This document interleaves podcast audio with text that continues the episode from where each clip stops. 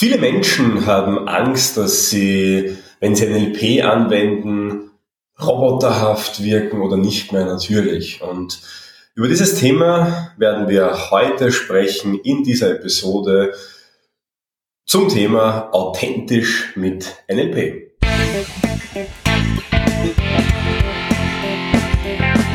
NLP Live, der Podcast für Frame Changer und Zukunftsbilder.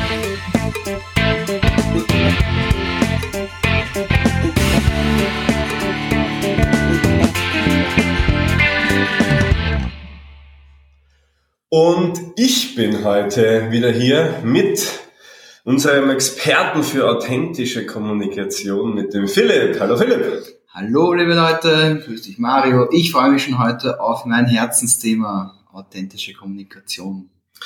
Das ist ja etwas, womit du dich jetzt wirklich schon sehr, sehr lange beschäftigst und ich glaube jetzt seit gut einem Jahr sehr intensiv, wo du vieles drüber gelesen hast, wo es ja auch eins deiner Anliegen ist, den Menschen in den Seminaren, in unseren Seminaren, das Thema authentisch mitzugeben. Genau, und eins, ein ganz spezieller äh, Sidestep davon, der aber genau ins Thema hineinpasst, ist eben, wie Menschen mit NLP authentisch kommunizieren, wie sie mit NLP authentisch bleiben und vor allen Dingen, dass man die Roboter nicht dabei haben, weil das macht nämlich überhaupt keinen Spaß, den jungen NLPlern zuzuschauen, die glauben, sie haben die Welt erobert und die Art und Weise, wie sie halt da ihre ganzen Formate oder Modelle anwenden, das, da geht mehr, da geht viel mehr. Jetzt sind wir eh schon mitten im Thema drinnen. Du sagst die jungen NLPler, ich weiß nicht, ob das jetzt auf, äh, aufs Alter bezogen ist oder auf den, auf den äh, Grad der NLP-Kenntnisse weil vielleicht bedeutet es auch ganz was anderes. Ähm, was machen die denn und was zeichnet die aus, was das Ganze dann nicht authentisch macht? Beziehungsweise was sind denn so diese Probleme, die viele haben oder sehen? Also beziehen tue ich mich hier natürlich, aus meiner Sicht natürlich, auf Leute, die sich erst seit kurzem mit NLP beschäftigen oder erst seit kurzem auch im Prinzip mit allen anderen Kommunikationsmodellen beschäftigen, weil es ist dann relativ egal, welches man anwendet. NLP ist halt das, wo auch das Vorurteil generell so häufig vorkommt. Äh, das finde ich ganz lustig, also um da kurz einzuhaken, weil zu mir sagen total viele Leute, Mario, dir sieht man das ja gar nicht an, dass du NLP machst. Was viel darüber aussagt, wie NLP ja, gesehen wird. Ja, das ist wahr. Das ist wahr. Was, also ich finde das immer wieder lustig, weil natürlich sieht man es mir nicht an, weil es einfach ein Teil von mir geworden ist. Gesagt, ich mache das doch auch seit 14 Jahren schon jeden Tag. Da wäre es ja schlimm, wenn es nicht natürlich wirken würde. Das ist wahr, das ist wahr. Na, das Interessante an der, an der, an der Geschichte ist die, das, dass man es richtig gut sehen kann, wenn man etwas neu lernt, hat man immer noch dieses, dieses tollpatschige durch die Gegend probieren. Ähm, man kann es vielleicht mit dem, mit, mit dem Gehen lernen bei, bei den Kleinkindern vergleichen, die halt dann ein paar Mal äh, umfallen und dann wieder aufstehen und dann dahin hin und her touchern, bis sie halt dann anfangen langsam stabil zu gehen und nachdem sie stabil gehen, anfangen ein bisschen schneller zu schlürfen und wenn sie schneller schlürfen können, dann gehen sie plötzlich auch ein bisschen schneller, bis sie dann im Endeffekt anfangen zu laufen. Sehr zum Leidwesen der Eltern, die dann nachlaufen müssen. Aber ja, gut, ich habe gerade so ein Pärchen in meiner, in meiner näheren Umgebung, wo genau das gerade der Fall ist. das Faszinierende bei Authentizität in dem Zusammenhang mit NLP ist, ist das, dass die, dass die, dass diese extreme äh, wie soll ich sagen, dieses, dieses, dieses sehr, sehr starke schrittweise Arbeiten, das Formulieren der einzelnen Steps von den Formaten, die einzelnen Abschnitte von den Modellen und so natürlich stark dazu einladen, eine, eine computerhafte Abarbeitung zu machen. Nehmen wir uns das Metamodell her, wo wir mit einer, mit einem, mit einer riesigen Bandbreite an Fragen einfach äh, fast schon mechanisch nachfragen, was die andere Person meint. Zum Beispiel, was weiß ich, äh, Statement. Was bedeutet das für dich? Was bedeutet das für dich? Was bedeutet ja, das für dich? Oh ja, und noch mehr verhöre mich, verhöre mich. Ja, ja, ja. Genau. Ich meine, man kriegt es ja auch schon mit beim Thema Rapport zum Beispiel. Rapport lädt ja quasi dazu ein, ähm, ein Äffchen zu sein, quasi. ich erwähne immer wieder diese Makakenäffchen-Studie, womit man es halt erklären kann. Und viele glauben halt, dass Rapport nachäffen bedeutet. Also jemand greift sich so ans Ohr und ich mache halt das Gleiche.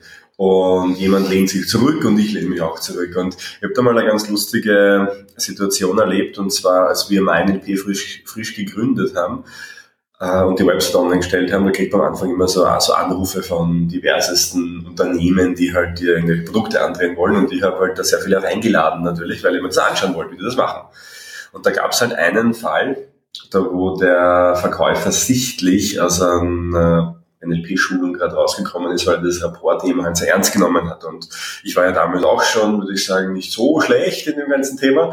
Und ich habe halt bemerkt, dass er mich so, so nachgeäfft hat quasi. Also immer wenn ich mich so auf die eine Seite gelehnt habe, hat er das auch gemacht. Oder wenn ich angefangen habe zu schreiben, hat er auch irgendwie was geschrieben. Also ganz, ganz, ganz, ganz schlimm, ganz, ganz schlimm. Und immer hat dann einen Spaß draus gemacht. Ich habe dann halt quasi mich sehr schnell teilweise bewegt und sehr interessante Gestiken gezeigt, sagen wir mal so. Und auffällige Gestiken. Auffällige Gestiken. Hast du auch in der Nase gebohrt?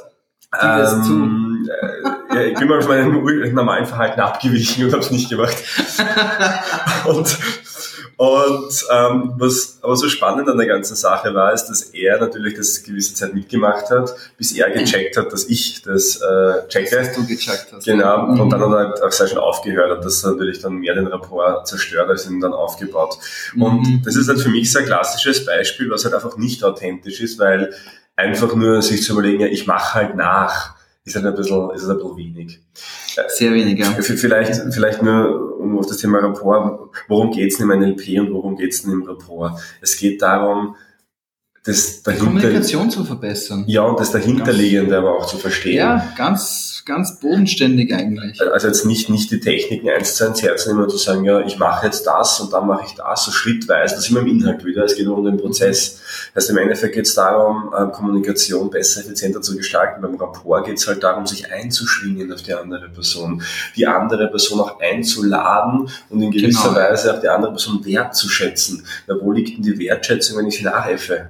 Genau das Gegenteil ist der Fall. Genau. genau. Das heißt, die Wertschätzung bekomme ich dann, wenn ich meine Wahrnehmung auf sie richte, mal weggehe von dem, was will ich sagen, hin zu dem, was will die andere Person überhaupt und mich dann langsam im Rhythmus mit der Person einschwinge. Das ist authentisch. Genau. Vor allen Dingen die einfachste Möglichkeit, wie man das erreichen kann, ist ja im Prinzip natürlich schon beobachten und zuhören und aktives Zuhören und, und diese ganze äh, Sparte an Möglichkeiten, die man hat, wenn man in der Kommunikation drin ist. Äh, was aber viele Leute vergessen, ist, dass dieser Prozess des äh, Rapports finden ja eigentlich ohnehin ein intuitiver Prozess ist. Höre ich einem Menschen aufmerksam zu, bemühe ich mich zu verstehen, was dieser Mensch mir sagen möchte, werde ich automatisch in eine, in eine, in eine sehr enge, vielleicht sogar innige Kommunikationsebene reinkommen und dann wird man automatisch ähnliche Haltungen, ähnliche Gestiken, ähnliche Geschwindigkeit beim Sprechen und so weiter und so fort einnehmen. Und da sind wir dann eben bei dem Teil, wo wir sagen, im NLP lernt man es bewusst zu machen und bewusst darauf zu achten, sei es jetzt, um sich selber ein bisschen spiegeln zu können, ein bisschen selber äh, zu erkennen, okay, das und das und das mache ich, das möchte ich machen, das möchte ich eigentlich nicht machen, aber jetzt weiß ich, dass ich das nicht machen möchte. Als auch natürlich äh, so als ein bisschen auch als eine Schutzfunktion, wo, so wie du jetzt gerade eben die Geschichte erzählt hast, zu merken, wenn, wenn jemand das an einem selber anwendet, wenn jemand das dann mit irgendeinem manipulativen Hintergedanken anwendet, der jetzt ethisch nicht okay ist. Auch dann wird schnell unauthentisch. Das ja. merkt man dann auch. Wenn man da ein bisschen Auge dafür hat, merkt man das sehr stark, was die Intention der Person ist, die das durchführt. Ähm, du hast vorher schon das Thema bewusst angesprochen. Ich würde jetzt etwas kritisch einwerfen, dass für mich authentisch es dann ist, wenn ich es nicht bewusst mache, sondern unbewusst. Was sagst du dazu? ähm, ist äh, ein, ein sehr interessanter Einwurf, ist vor allem ein sehr, sehr guter Einwurf, weil natürlich Authentizität äh, häufig mit der, mit der Problematik verbunden wird. Okay, ich lerne jetzt diese und jene Technik und jetzt wende ich sie an und damit ich sie anwende, muss ich schauen, dass ich sie authentisch anwende, weil sonst komme ich nicht an bei den Menschen. Äh, vielleicht ein kleines Beispiel aus dem Präsentieren. In den Präsentationsseminaren sehe ich immer wieder bestimmte Verhaltensmuster, äh, wo sehr stark etwas versucht wird zu verkaufen. Also ich sage jetzt mal klassische Startup-Pitch. wenn man versucht, ein Produkt zu verkaufen, wo eine Person dann anfängt mit etwas, mit etwas stark überzogen, wie zum Beispiel, kennen Sie das nicht auch? Etwas fehlt Ihnen und wir haben es zum günstigsten Preis, deswegen investieren Sie in uns. Kurz gefasst. Äh, nein, ich kenne es nicht. Ich habe nicht gewusst, dass es das gibt. Und warum sollte ich jetzt Geld hergeben? Wären so die allerersten Gedanken, die ich bei so einer Pitch dann be bekomme merke ich dann auch, wenn ich das bei einer, bei einer Teilnehmerin oder einem Teilnehmer sehe, dass ich sofort diese Reaktion in mir spüre. Das ist, wo man eine Technik anwendet, aber ohne sich darüber Gedanken zu machen, was ist denn jetzt eigentlich meine Authentizität, meine authentische Anwendung davon? Und da sehe ich auch den Knackpunkt. Wenn ich es schaffe, mein Register, meine Klaviatur an Techniken zu erweitern, und zwar auf eine Art und Weise, wie, wie sie für mich natürlich sind, dann kann ich sie auch authentisch anwenden. Also was ich zum Beispiel nie authentisch anwenden können werde, oder zumindest aus jetziger Sicht, und ich habe auch keinen, keinen Bedarf daran, wäre in einem Seminar einfach nur ruhig dazusitzen oder dazustehen. Das bin ich ich. Also von dem her wird mir das schwer fallen, das zu machen. Auf der anderen Seite, wenn ich das jetzt als eine Technik anwende, dann kann ich es bewusst für einen kurzen Zeitraum äh, herzeigen, als Beispiel, wie man zum Beispiel Authentizität in, seiner eigenen, in seinem eigenen Präsentationsziel um, umwandelt. Allerdings werde ich es nicht länger bringen können und dementsprechend äh, gehe ich dann wieder zu meinen eigenen Methoden zurück, die ich allerdings um diese Methode erweitert habe.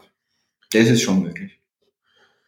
Und um das zu schaffen, dass man das so in sich integriert, dass es natürlich und authentisch wirkt. Ich glaube, da kann man gut diese ähm, diesen Lernzyklus des, der, der Kompetenzen heranziehen. Ähm, weiß nicht, ob du das kennst, lieber Zuhörer, liebe Zuhörerin, aber so ein normaler Lernzyklus ähm, von der unbewussten Inkompetenz zur unbewussten Kompetenz äh, kann man sich so vorstellen, quasi bevor du etwas lernst, weißt du ja vielleicht noch gar nicht, dass es das gibt. Oder dass du es nicht kannst. Genau, ergo du weißt auch nicht, dass du es nicht kannst. Mhm. Mhm. Und ähm, in dem Moment bist du unbewusst inkompetent, du weißt nicht, dass du etwas nicht kannst. Klingt lustig, ist aber so. Ja, ist auch ein durchaus schöner Zustand, weil da ist noch kein Bedarf geweckt und es passt auch. Irgendwann wird aber Bedarf geweckt und du kriegst äußere Reize vielleicht, eine Idee davon, oh, das wäre doch ganz nett, klassischerweise. Ich bringe mal das Beispiel im Seminar vom kleinen Maxi, der plötzlich andere Kinder Fußball spielen sieht und plötzlich bemerkt, hey, ähm, ich kann ja gar nicht Fußball spielen, das ist die bewusst, die unbewusste Inkompetenz hat. Und dann die bewusste Inkompetenz, ich kann ja gar nicht Fußball spielen. Mhm. Der zweite ähm, Schritt. Der genau. zweite Schritt, wo er dann plötzlich bemerkt, hey, ich bin inkompetent. Das ist die blödeste Stufe, die man erreichen kann. wo man weiß, dass man nicht kann. Aber eigentlich auch wieder eine sehr schöne Stufe, weil ja. alles ist besser. Ja, das kann man. Der kleine Maxi trainiert und übt und tut und, und macht und versucht den Ball richtig zu treffen. Das gelingt und gelingt immer besser, aber man muss sich halt noch sehr darauf konzentrieren. Und das ist die dritte Stufe. Das ist nämlich die Stufe der bewussten Kompetenz. Und ähm, wenn er das dann noch öfter macht, so das gleiche wie man beim Fahrradfahren, wo man sich nur darauf konzentrieren muss, quasi, wie man den, wie man den Lenker hält und ja.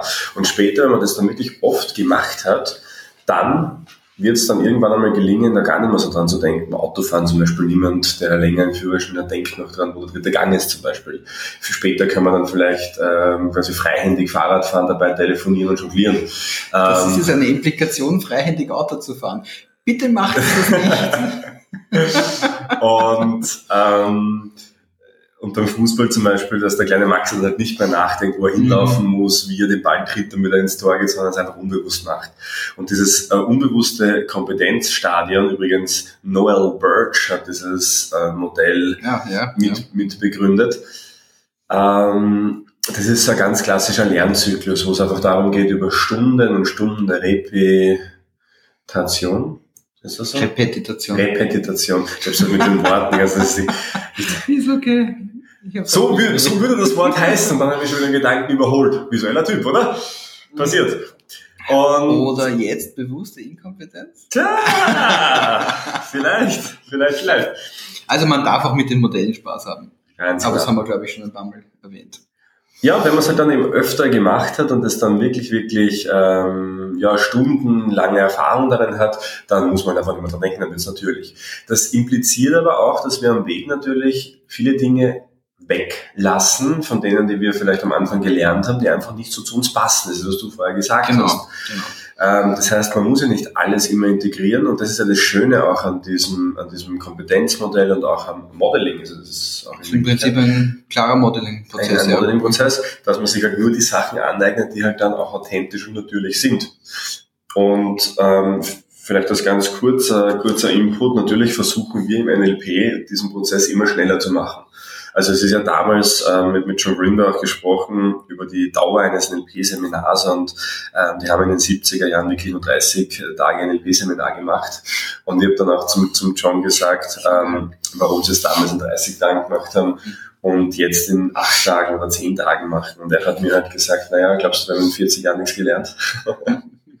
Und das ist so eine kurze Antwort auf ein, auf, ein, auf ein langes Thema, weil natürlich entwickelt man sich weiter und auch wir haben uns wie kann man Sachen effizienter gestalten und NLP ist ja nicht nur ein, ein, ein tolles Modell, um schneller zu lernen, sondern ist auch ein tolles Modell, um schneller etwas gelernt zu bekommen. Und wir schaffen es mittlerweile in ähm, ja, unser Practitioner war jetzt die Modulvariante elfeinhalb Tage. In der Zeit wirklich viele Dinge, auch wenn wir es so einfach schön überlagern und viel voraussetzen auch und, und, und sehr hohes Tempo auch gehen, dass vieles von diesen Dingen einfach selbstverständlich und natürlich wird und auch authentisch angewendet werden kann. Und das finde ich immer recht cool, durch Metaphern, durch, durch Geschichten, einfach implizites Lernen auch zu fördern. Aber das ist, wie gesagt, nur ein kleiner, nur ein kleiner Ausweg, oder ein kleiner, kleiner Umweg quasi. Umweg, ja. Umweg, ja. Aber ein wichtiger Umweg, weil eben diese unbewusste Kompetenz ist der Schritt, wo wir authentisch sind. Weil wir machen etwas und wir wissen nicht, dass wir es machen oder machen können. Oder wir machen es schon so oft, dass wir wissen, dass wir es grundsätzlich machen können. Aber wenn wir dann genau darüber nachdenken, dann müssen wir erst wieder uns vergegenwärtigen, was die einzelnen Schritte sind. Und diese unbewusste Kompetenz ist eigentlich die schönste Stufe von der Authentizitätssicht her, weil dort, dort haben wir eine, eine, eine, eine Darstellung von, einer, von einem Verhalten auf unsere eigene Art und Weise. Bei der bewussten Kompetenz, die wir ja dann quasi aus der unbewussten wieder rückbauen können, wenn wir so wollen, wenn man, wenn man sich quasi vergegenwärtigt, was kann ich, habe ich natürlich die Möglichkeit, das dann äh, noch einmal vorzuzeigen.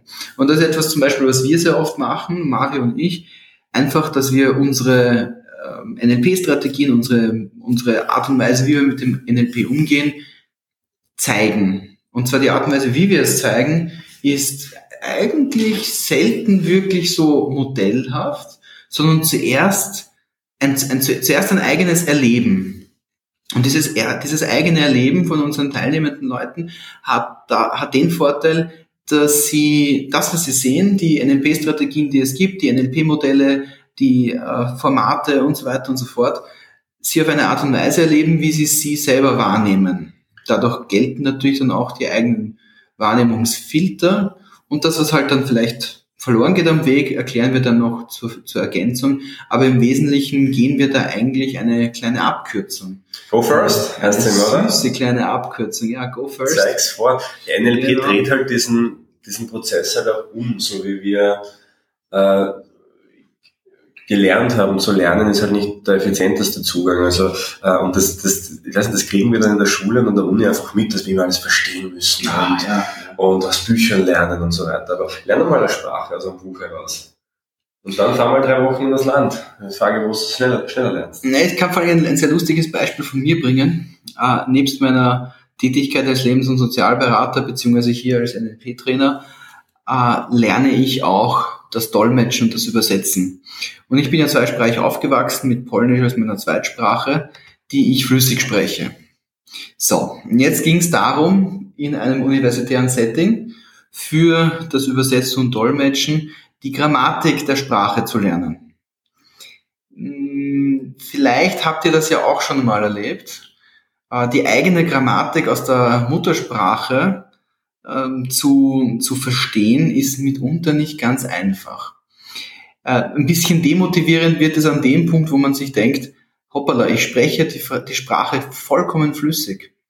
Und am interessantesten ist es an dem Punkt, wo man realisiert, okay, ich spreche die Sprache vollkommen flüssig, ich sollte das können, ich spreche auch korrekt, aber wenn ich dem Kind einen Namen geben soll, keine Ahnung. Und das ist aber im Wesentlichen für die meisten Schritte im NLP aber gar nicht so wichtig, wenn es um das Practitioner-Level geht vor allen Dingen, weil man im Prinzip einfach die Sachen anwenden können soll und nicht zwangsweise so hypergenau benennen soll. Das ist auch der Grund, warum ich immer sage, bitte lies kein Buch über NLP, weil du da in die klassische Falle reintrittst, dass du dann versuchst, Dinge nachzuahmen auf eine Weise, wo du vorher noch keine innere Repräsentation hast, nämlich genau von Menschen, die das schon anwenden können und intuitiv machen. Und dann ähm, du das dann machst, dann wird es unnatürlich und so kommt dann dieser Glaubenssatz äh, sehr häufig vor, dass NLP unnatürlich und nicht authentisch ist. Wenn du es aber, wie gesagt, wenn du den Prozess umdrehst und sagst, okay, ähm, ich schaue es mir erst an und, und erlebe das auch wirklich mit, dann kannst du einen bevor du weißt, dass du einen NLP kannst, also springen von der unbewussten Inkompetenz direkt in die unbewusste Kompetenz genau. und dann im Nachhinein gesehen erst erklären wir dir, was du tust. Ja, ja. Und dann sind die meisten Menschen sehr verwundert, dass sie das eh schon tun und dann sagen wir immer, ja, du machst das schon die ganze Zeit. Tatsächlich hast du natürlich gelernt äh, mhm. über die Tage hinweg, aber es wirkt dann einfach so selbstverständlich. Das ist ja äh, ein Feedback, das wir immer wieder bekommen und das ist auch ein Feedback, was ähm, für mich persönlich zumindest gute NLP-Ausbildungen auszeichnet, dass du implizites Wissen kriegst, das du anwendest, bevor du weißt, dass du es anwendest. Ähm, ich weiß leider, dass es häufig der Fall ist, dass viele immer noch NLP auf, äh, von PowerPoint-Slides und, und aus dem Skriptum heraus lernen, sogar bei Seminaren. Und das ist einfach so, es fühlt sich einfach so falsch an, wenn sich Dinge falsch anfühlen. Kennt, kennt, ihr von Munich den Schrei, das Bild? Ja. Ungefähr so schaut mein Gesicht gerade dran. Ja. Und oh das ist halt dieser, dieser mitteleuropäische, dieser mittel, mitteleuropäische Ansatz, weißt, wo dann, wo dann Menschen hergehen und sagen, ja, du musst es ähm, verkopfen und verstehen. NLP ist nichts, was man verstehen muss. NLP ist, was man tun muss. Und, und, und dann kann man es gern verstehen. Und deshalb, wie gesagt, schau dir sehr genau an, von wem du NLP lernst, weil du wirst es dann effizient lernen, wenn du es äh, von Menschen lernst, die selbst verinnerlicht haben. Genau. Und so ist es aber mit allen Dingen. Wenn du eine Sprache lernen willst, bitte geh nicht du die Sprache äh, nicht flüssig sprichst, sondern geh zum Native Speaker, aber da sind wir eh schon ein bisschen weiter, weil das machen ja die meisten, Gott sei Dank. Ähm, da sind wir da erscheint es auch aus irgendeinem Grunde logisch. Logisch, ja. Aber keine Ahnung warum. aber der Grund ist ja der, weil bei Sprachen, bei Sprachen sprechen kannst du es leicht erkennen, quasi, äh, wer kann das und wer kann es nicht. Weil ich kann ja, kann ja zuhören und sagen, okay, das klingt flüssig. Das jetzt da der Akzent gut ist, vielleicht weniger, aber genau, oder, genau. oder richtig oder was auch immer. Äh, was ist schon richtig und falsch bei Sprachen. Aber Wie war das? Geh mal spazieren. Na, das, das ist sogar richtig, verdammt. Jetzt, kann, mal, keinen, jetzt kann ich gar keinen falschen Ausdruck in der deutschen Sprache sagen. Na, das ist ja auch das Witzige, wenn, wenn einfach sprachlich die Sachen umgedreht wird, umgedreht werden, dass man trotz allem noch versteht, worum es geht, auch wenn man vielleicht als, als, als, als jemand, der genau zuhört, dann noch die Unterschiede raushört. Oder die Fehler raushört. Aber um die Fehler geht's in dem Zusammenhang gar nicht so sehr. Äh, es geht weniger um die Fehler selber, sondern mehr um den Mut bei Authentizität, um den Mut in der Situation einfach sich einzubringen, einfach auszuprobieren, sich auszuprobieren, äh, zu spüren, was passiert mit mir in einer bestimmten Situation und wenn du das, lieber Zuhörer, liebe Zuhörerin, wenn ihr das ausprobieren wollt, dann äh, habt ihr am meisten Potenzial, um schnell zu lernen. Dieses sich reinhauen, ausprobieren, äh, ein bisschen riskieren natürlich auch, aber no risk, no fun.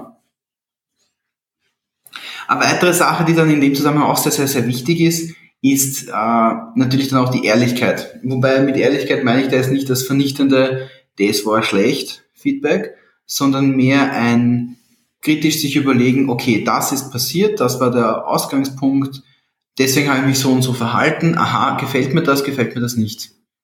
Also als Kommunikationstrainer würde ich sagen, ein ordentliches Feedback, ähm, vielleicht ein bisschen praktisch orientierter, sich überlegen, was hat, denn, was hat man denn gut getan in der Situation. Was von der Anwendung des Modells hat mir, ist mir leicht gefallen, wo habe ich mir schwer getan? Wenn wir jetzt nochmal das Metamodell der Fragen hernehmen, das Metamodell der Sprache hernehmen, welche Fragen sind wir gut, sind wir gut von der Lippe gegangen, welche Fragen waren sperrig? Die sperrigen Fragen, wie kann ich die umformulieren, so dass sie mir liegen? Als Beispiel einfach. Also das ist wieder so ein, so ein Thema des Selbstvertrauens, also ähm, sich selbst zu vertrauen, dass ja. man das sehr einfach lernen kann. Äh, die einfachste Methode ist, den Fokus auf etwas zu richten. Ist dir schon mal bewusst geworden, dass in dem Moment, wo du etwas wirklich möchtest, umziehen, Jobwechsel, was auch immer, plötzlich viele Chancen und Möglichkeiten in dein Leben treten, um genau das zu tun. Also ich kann mich an, an unser neues Office da jetzt erinnern. Ich kann mich ganz erinnern, wo ich das erste Mal hier war. Ich kannte das ja schon vorher. Ich habe ganz genau gewusst, das wird mal mein Office werden. Ähm, in mir drinnen, dass es dann wirklich das genau geworden ist. Ist jetzt vielleicht ein Zufall, aber so ein ähnliches hätte ich ganz bestimmt gefunden und auch viele Angebote gehabt. Und so ist es so oft. Das heißt, wenn du etwas lernen möchtest, wenn du jetzt zum Beispiel sagst, ja, mir fällt das mit dem Rapport noch schwer, dann richte doch deinen Fokus auf das Thema Rapport, schreibst du in den Kalender rein und sag, heute geht es um Rapport. Am Anfang wirst du natürlich noch bewusster darüber nachdenken, das ist ganz klar.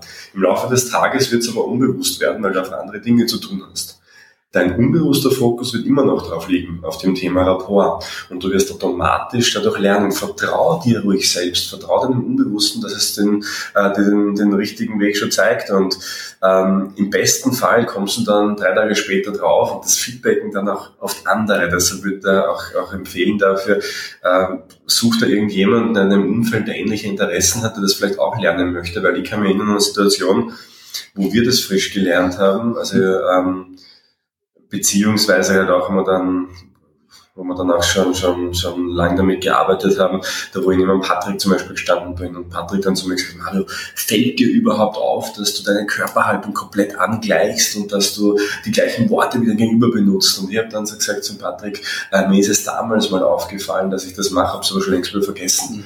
Mhm. ähm, das heißt, so über dieses Feedback kann man auch den Fokus mal ausrichten, weil dann wird da jemand anderes sagen, hey, du glaubst, Rapport ist das Thema, was du noch nicht so gut kannst, das machst du eh die ganze Zeit, ah, wirklich cool, aber darauf konntest du noch achten, okay, unbewusster Fokus darauf. Genau, ja. Da gibt es eine ganz lustige Geschichte von, von Milton Erickson, da ähm, kennst du mit dem Kopf nicken, mit dem Kopf zucken? da wo Milton Erickson bei gewissen Worten und Suggestionen immer so mit dem, mit dem Kopf äh, so, so auf die Seite genickt hat. Und ähm, ich weiß nicht, ob Spendler oder Grimm dabei darauf angesprochen haben, Milton, ist dir bewusst, dass du das und das immer machst? Und Milton hat dann so, so darauf gesagt, ja, das habe ich vor Jahren, habe ich das mal bemerkt. Dann habe ich es mir angeschaut und dann habe ich es wieder vergessen. und also, he didn't give a who about it. Äh, das schon, nur er hat sich halt angeschaut, wann macht das und macht Sinn.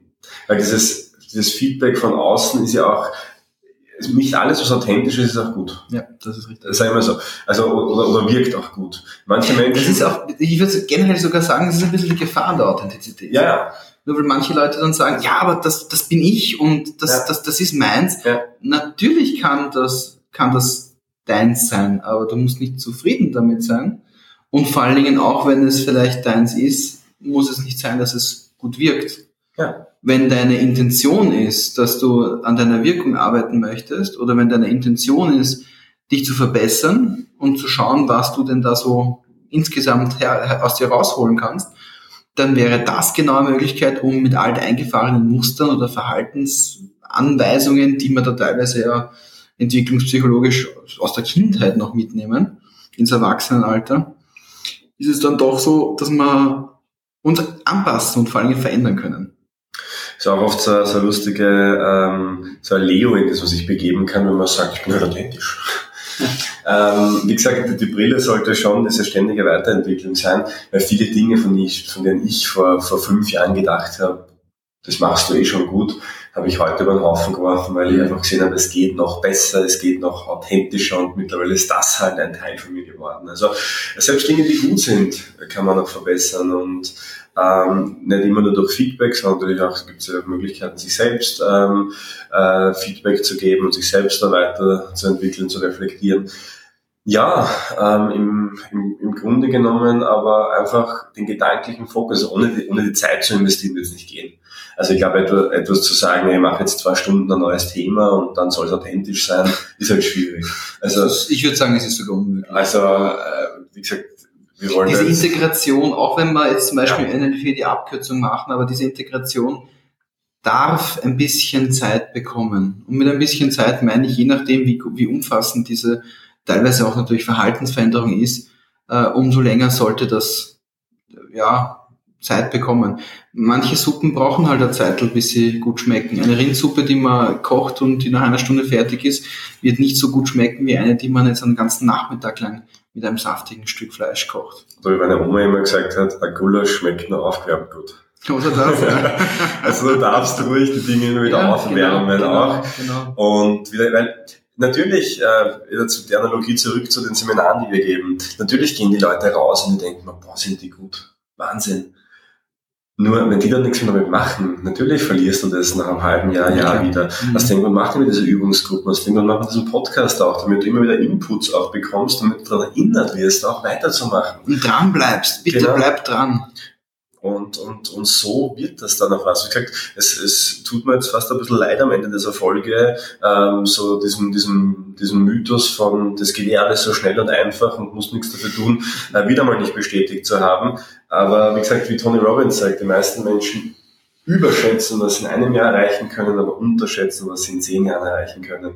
Äh, wir wollen immer alles von heute auf morgen haben, nur wenn man dann einmal ein paar Tage, Wochen dran bleibt, dann entwickelt er viel, viel schneller als Jahre. Also das zu lernen. Wir kennen Menschen, die sind innerhalb eines Jahres wirklich, wirklich, wirklich, wirklich gut geworden. Mhm. Und ähm, muss ja aber eine gewisse Zeit einfach gedanklich darauf zu verwenden, das ist einfach wichtig.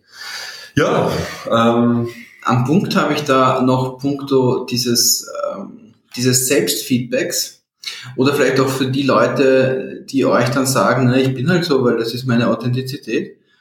Äh, ohne das jetzt mindern zu wollen, weil manche Leute können das einfach wirklich so denken. Das, an dem ist grundsätzlich nichts Schlechtes. Äh, interessant ist es, wenn man dann Menschen, die festgefahren sind in ihrer eigenen Selbsteinschätzung, einfach mal die Frage stellt, na gut, wenn du authentisch bist, dann wie ist denn das jetzt angekommen? Ist das auch die Art und Weise gewesen, wie du ankommen wolltest? Wenn dann jemand sagt, ist mir eigentlich wurscht, dann weißt du eh, was es geschlagen hat. Dann musst du auch selber keine Energie mehr reinstecken. Aber die Leute, die, ähm, die vielleicht ein bisschen dieses Selbst, Selbstreflektieren aus den Augen verloren haben, werden das durchaus, vielleicht nicht sofort, aber recht schnell als ein, als ein, als ein Steigeisen nutzen können, um eben wieder ein bisschen sich selbst zu reflektieren, um zu schauen, was ist denn jetzt da mit diesem Muster gewesen? Warum hat das jetzt mein Gegenüber geärgert oder sowas? Also es hilft da einfach für, die, für dich, wenn du dir überlegst, äh, was willst du, was willst du an, was willst du an, an, an, an, am jetzigen Moment, in diesem Moment, wo das passiert, in, die, in diesem Augenblick, wo das wo das äh, passiert ist. Was willst du da erreichen? Was wolltest du erreichen? Und wie war die Relation zwischen, was willst du erreichen und was hast du erreicht? Ja, oder wie ein Wirtschaftler sagen würde, ein Soll-Ist-Vergleich anstellen. Ein Soll-Ist-Vergleich. Genau. und schauen, was jetzt in der Mitte gebraucht, um dahin zu kommen. Oder was hat's gebraucht, wenn es erfolgreich war. In diesem Sinne, mein lieber Philipp, ich bedanke mich recht herzlich bei dir wieder mal für diese wie ich finde, sehr tolle Episode über Authentizität und NLP. Muss ich jetzt nochmal dreimal schnell, schnell hintereinander sagen? Musst du nicht. ähm, was du aber, lieber Zuhörer, liebe Zuhörerin, gerne machen darfst, äh, ist uns auf iTunes oder Spotify zu bewerten, unseren Podcast weiter zu empfehlen, bei Input uns gerne zu schreiben, wenn dich was besonders interessiert, uns ähm, ja, Themenvorschläge zu geben. Ja, und wir sehen bzw. hören uns dann bald wieder beim nächsten Mal, wenn es heißt NLP Live, der Podcast für Frame Changer und Zukunftsbilder. Tschüss. Alles Liebe.